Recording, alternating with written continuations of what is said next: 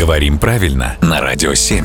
Володя, доброе утро. Доброе утро. Мы уже давно пользуемся фонариками, тем более сейчас уже фонарики на телефонах у всех есть. Но нашу речь послушаешь, как будто прям 18 век, кругом свечи. Ну, например, выражение «я свечку не держал». Мгм. Как его правильно употреблять и откуда оно вообще появилось?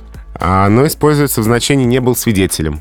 Не Э, уверен точно. Не уверен, то это не при мне было. Мгм. А история этого выражения очень интересная. Здесь есть несколько версий, все они 18+. Так. Поэтому уберите Сделали детей. предупреждение, да, теперь продолжаем. детей от приемников. С чем это связано? Связано с, ну, как предполагают, с традициями наших предков. Вот представь себе ситуацию. Первая брачная ночь. Ага. Молодые. Раньше нравы были строгие, Мгм. и надо убедиться, что у невесты это первая брачная ночь действительно первая, Мгм. а жених все умеет. Так.